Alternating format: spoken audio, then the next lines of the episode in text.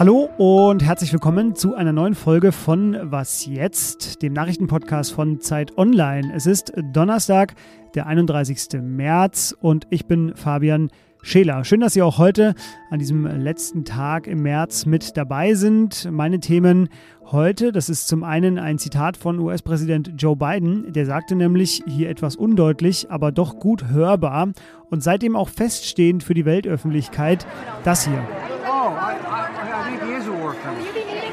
Putin ist also in den Augen von Joe Biden ein Kriegsverbrecher und wie die Beweisaufnahme dazu läuft, das ist heute eines meiner Themen und wie eine mögliche Vermögensabgabe in Deutschland aussehen könnte, um alle steigenden Kosten zu finanzieren. Zuerst aber wie immer die Nachrichten. Guten Morgen, ich bin Christina Felschen. In einem Telefonat hat Wladimir Putin Bundeskanzler Olaf Scholz zugesichert, dass Gaslieferungen in die EU weiterhin in Euro oder Dollar bezahlt werden können. Wirtschaftsminister Robert Habeck zweifelt diese Zusage jedoch an. Man müsse ein entsprechendes Gesetz abwarten, das heute beschlossen werden soll, sagte er RTL direkt. Putin hatte zuvor gedroht, sogenannte unfreundliche Staaten sollten Gas nur noch gegen Rubel erhalten.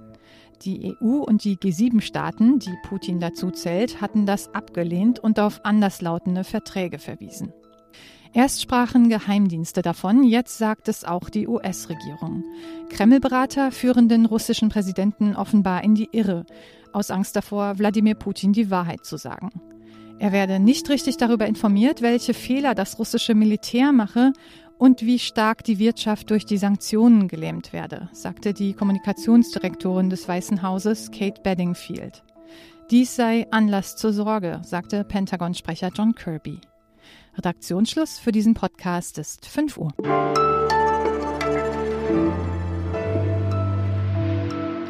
So zynisch das klingt, aber es ist ein bisher einmaliger Vorgang. Wie schnell und zahlreich mutmaßliche Kriegsverbrechen im Krieg gegen die Ukraine dokumentiert werden. Das von russischen Truppen angegriffene Theater in Mariupol, in dem Hunderte Schutz gesucht hatten, und immer wieder auch Schüsse auf flüchtende Zivilisten sind dabei nur zwei besonders bittere von vielen weiteren Beispielen und Indizien, die in der Regel eigentlich vor dem Internationalen Strafgerichtshof enden sollen. Dessen Gründung 2002 erfolgte im Geist das Recht kann die Macht zivilisieren. Doch der Krieg gegen die Ukraine geht ja weiter und zwar akut und brutal. Und deshalb habe ich Fragen an Heinrich Wefing, den Politikchef der Zeit. Hallo Heinrich. Hallo Fabian, grüß dich. Heinrich, wir hatten das Thema äh, Kriegsverbrechen und ob äh, Wladimir Putin vielleicht in Den Haag am Ende landen könnte, hier im Podcast vor genau schon ziemlich einem Monat. Da war der Krieg gerade mal eine Woche alt. Welche weiteren Kriegsverbrechen sind denn seitdem hinzugekommen? Wir müssen immer sagen, es sind mutmaßliche Kriegsverbrechen. Nichts ist bewiesen, aber es gibt viele Indizien. Ähm, und es sind zahllose unterschiedliche mutmaßliche Kriegsverbrechen, die dokumentiert werden.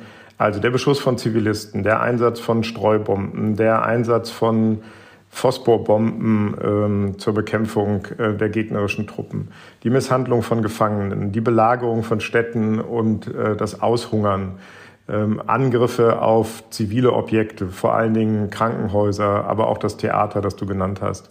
Ähm, alles das sind äh, nach dem Völkerrecht Kriegsverbrechen und die werden jetzt ähm, massiv recherchiert und Indizien werden dafür gesammelt. Wie geschieht das denn? Ich meine, es sind ja wirklich nicht mehr so viele Menschen vor Ort in der Ukraine. Ähm, es sammeln Staatsanwälte und Ermittler in der Ukraine. Die Generalstaatsanwältin der Ukraine ist unter anderem damit beschäftigt. Es sammeln Menschenrechtsanwälte, NGOs, Leute, die einfach äh, Filme hochladen aus den sozialen Netzwerken. Aber es wird auch gesammelt von ähm, unabhängigen westlichen Organisationen wie Bellingcat, einer Firma von Journalisten und ähm, ja, Nerds, die darauf spezialisiert sind, solche Dinge aufzudecken. Aber auch der Generalbundesanwalt, die höchste deutsche Ermittlungsbehörde, sammelt Indizien. Und so geht es durch die Bank. Ähm, Geheimdienste sammeln, internationale Ermittlungen laufen beim Internationalen Strafgerichtshof. Eine weitere Quelle, kann man ja eigentlich schon fast sagen, ist der Krisen- und Kriegsreporter der Zeit, Wolfgang Bauer. Der war nämlich vor kurzem auch noch in der Ukraine unterwegs für die Zeit. Und ähm, der war auch bei euch im Podcast zu Gast, im Politiktel. Und da hat er erzählt, dass er selber Belege gefunden hat für russische Streubomben, was ja auch als Kriegsverbrechen gilt. Aber er hat auch das hier gesagt. Obwohl es da auch etliche ähm äh, auch etliche Kriegsverbrechen auf ukrainischer Seite zu vermelden gäbe, die auch äh, im wesentlich geringeren Maße, aber auch zum Beispiel Streubomben Richtung Donetsk geschossen haben sollen. So, die Ukrainer behaupten jetzt, auf solche Vorwürfe reagiert man Zitat, europäisch. Also das heißt, man werde das untersuchen, aufarbeiten und gegebenenfalls auch bestrafen. Ist das denn im, in einem Krieg überhaupt glaubhaft? Naja, zunächst mal ist es schon wahrscheinlich, würde ich mal sagen, oder nicht völlig ausgeschlossen, dass auch auf ukrainischer Seite äh, Kriegsverbrechen begangen werden. Ähm, es geht ja im Moment gerade ein Video viral, äh, das angeblich zeigen soll, wie russischen Gefangenen in die Beine geschossen wird von ukrainischen Soldaten. Wir wissen nicht, ob dieses äh, Video echt ist. Ähm, es wird daran gearbeitet, das zu verifizieren. Ähm, aber in einem Krieg, äh, dass die eine Seite völlig sauber bleibt und gar nichts tut, ist unwahrscheinlich, würde ich sagen. Gleichwohl muss man immer dazu sagen, ähm, der Umfang, das Ausmaß der äh, mutmaßlichen Kriegsverbrechen auf russischer Seite äh, steht natürlich in gar keinem Verhältnis zu dem, was wir bislang wissen über mögliche Kriegsverbrechen auf ukrainischer Seite. Der Unterschied ist auch, wie wird damit umgegangen? Und äh, die ukrainischen Behörden haben jetzt angekündigt, dass sie selbst ermitteln wollen. Ähnliche Ankündigungen haben wir jedenfalls von russischer Seite noch nicht gehört. Jetzt ist noch immer die eine große Frage, die wir auch schon vor einem Monat gestellt haben, nämlich landet am Ende Wladimir Putin äh, vor dem Internationalen Strafgerichtshof, aber verbunden mit einem Dilemma. Das beschreibt ihr in eurem neuen Text äh, sehr anschaulich. Welches ist das denn? Ähm, theoretisch ist das denkbar. Ähm, es ist nicht sehr wahrscheinlich, aber eben auch nicht ausgeschlossen. Die Aussicht aber, und das ist das Dilemma, auf das du ansprichst, äh, dass die Aussicht, dass Putin äh, vor Gericht gestellt wird, wird ihn möglicherweise dazu bringen, ähm, noch weniger darauf zu zielen, Frieden zu schließen, einen Ausgleich zu finden. Ähm, je mehr er sich in die Enge gedrängt fühlt, ähm, eben auch durch Strafverfolgung vor einem internationalen Gericht, desto mehr wird er sich möglicherweise einbunkern im Kreml. Und das ist ein altes Problem, äh, mit dem das Völkerstrafrecht schon immer zu tun hatte. Ähm, soll man lieber die Verfolgung lassen, äh, damit man denjenigen, die Kriegsverbrechen begehen, auch den Raum geben, irgendwie sich zurückzuziehen und ihr das Rest ihres Lebens in Ruhe zu verbringen. Aber die Antwort kann natürlich nicht sein, wir übersehen die Kriegsverbrechen, sondern es muss ermittelt werden. Denn ganz am Ende kann es keine Freiheit ohne Gerechtigkeit geben. Das ist auch äh, eine der Titelfragen in der neuen Zeit. Kommt er damit durch? Die neue Zeit wie immer ab heute am Kiosk und äh, seit gestern Abend schon digital erhältlich. Heinrich, dir vielen Dank. Danke dir, Fabian. Mach's gut.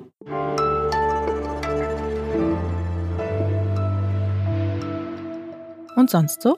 130, 100 oder vielleicht sogar nur 80, Stichwort Tempolimit, da haben Sie bestimmt auch eine Meinung zu.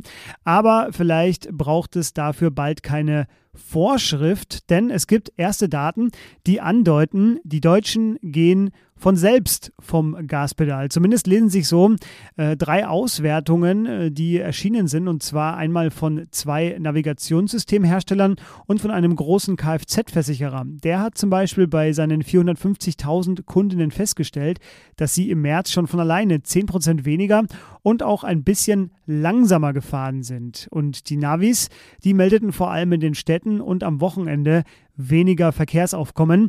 Nicht so richtig gejuckt hat es hingegen äh, Besitzer PS-stärkerer Autos und Menschen mit generell höherem Einkommen.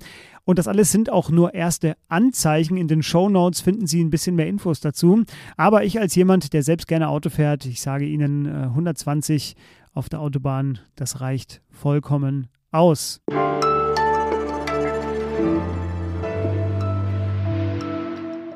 Das Entlastungspaket der Bundesregierung. Die 100 Milliarden für die Bundeswehr und vielleicht auch bald keine Energie mehr aus Russland, aber dafür Alternativen, die auch nochmal teurer werden. Ich glaube, man kann sagen, dass der Finanzminister Christian Lindner schon ruhigere Arbeitswochen wie derzeit hatte. Wir sind ein Podcast der einfachen Fragen und der dazu sehr gut passenden, sehr guten Antworten. Und daher frage ich jetzt meinen Kollegen Marc Schieritz von der Zeit, wer soll das eigentlich alles bezahlen? Hallo Marc. Hallo, hi. Marc, du bringst äh, für diese Frage eine, sage ich mal, sehr alte Idee ins Spiel, nämlich die sogenannte Vermögensabgabe. Etwas populistisch, glaube ich, nennt man sie auch die Reichensteuer. Skizziere mir doch mal ganz grob die Grundzüge dahinter. Reichensteuer kann man sagen, trifft es aber nicht ganz, weil eine Steuer etwas ist, was du jedes Jahr aufs Neue erhebst, sozusagen.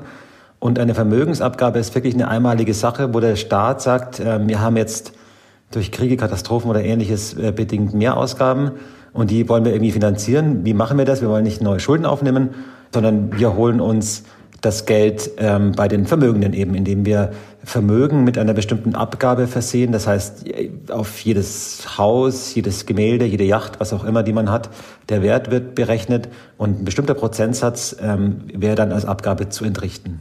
Kann man denn ungefähr absehen, wenn man das jetzt morgen einführen würde, äh, wie hoch das ausfallen würde? Es gibt verschiedene Modelle. Eines hat das Deutsche Institut für Wirtschaftsforschung mal so gerechnet sozusagen. Da sind die Parameter so, dass man sagt, diese Steuer, dieser Steuersatz beträgt 10 Prozent. Ähm, die Freibeträge betragen zwei Millionen für jede Person, also zwei Millionen werden nicht angetastet.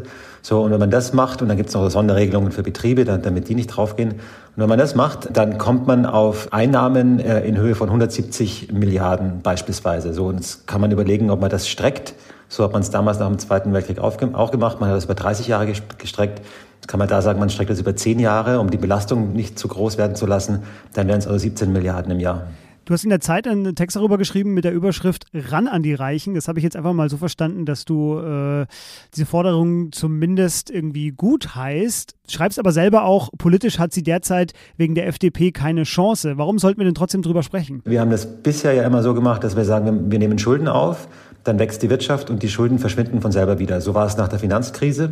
So hat sich auch nach der Corona-Krise ein bisschen abgezeichnet, einfach weil nach diesen Krisen immer es schnell, sehr schnell wieder einen Aufschwung gab. Aber wenn wir jetzt eben mit so einer längerfristigen Sache zu tun haben, dass Energie längerfristig teurer wird, dass sich die Handelsströme längerfristig beeinträchtigt werden, dann ist eben tatsächlich die Frage, ob man auf diesen Effekt Wachstum wird die Schulden schon wieder abbauen, ob man sich darauf verlassen kann. Und wenn es eben nicht der Fall ist, dann muss man tatsächlich eben über Dinge reden, die wehtun, also wo wirklich real jemandem was weggenommen wird. Und dann stellt sich einfach die Frage, wem nehme ich es weg? Den, den Armen, der, der Mittelschicht oder eben den Reichen? Gibt es dann irgendwo ein Vorbild dafür im internationalen Vergleich, äh, dass das auch funktionieren kann? International gibt's, ist Deutschland ein Land, das Vermögen relativ gering besteuert. Ähm, das letzte Beispiel, äh, das haben wir ja schon kurz angesprochen, dass es historisch gibt, ist eben der Lastenausgleich nach dem Zweiten Weltkrieg. Das war damals 50 Prozent, ähm, da lag die Steuer, also 50 Prozent des Vermögens mussten abgegeben werden. Sehr lange gestreckt worden, über 30 Jahre. Und da ist die allgemeine Auffassung der Wissenschaft, dass das schon dazu beigetragen hat, Mittel zu mobilisieren für den Wiederaufbau des Landes und auch ein Stück weit das Land egalitärer ähm, gemacht hat. Also sozusagen zu einer Einebnung der Vermögensungleichheit geführt hat. So, und wenn man das jetzt als politisches Ziel hat, dann, dann war diese Maßnahme jetzt nicht, äh, vielleicht nicht so dumm. Die Frage, man muss wahrscheinlich nicht so hochgehen mit 50 Prozent und so weiter, aber sagen, der Ansatz, sich zu überlegen, irgendjemand muss am Ende bezahlen, wenn man es nicht Schulden finanzieren kann. Und lasst uns darüber reden, wie wir diese Kosten gerecht verteilen. Das finde ich schon eine wichtige Frage. Ja, spätestens im nächsten Wahlkampf werden wir ganz sicher wieder davon hören. Das war Marc Schieritz. Äh, vielen Dank dir. Danke dir. Und das war was jetzt an diesem Donnerstagmorgen. Wie immer später gegen 17 Uhr unser Update heute mit dem Kollegen Moses Fendel. Uns können Sie schreiben an wasjetzt.zeit.de für Fragen, Kritik, Lob, Anmerkungen, was auch immer Sie loswerden wollen. Wir lesen da eigentlich alles. Äh, ich bin Fabian Scheler. Mich hören Sie dann auch demnächst wieder. Jetzt machen Sie es aber erstmal gut. Tschüss.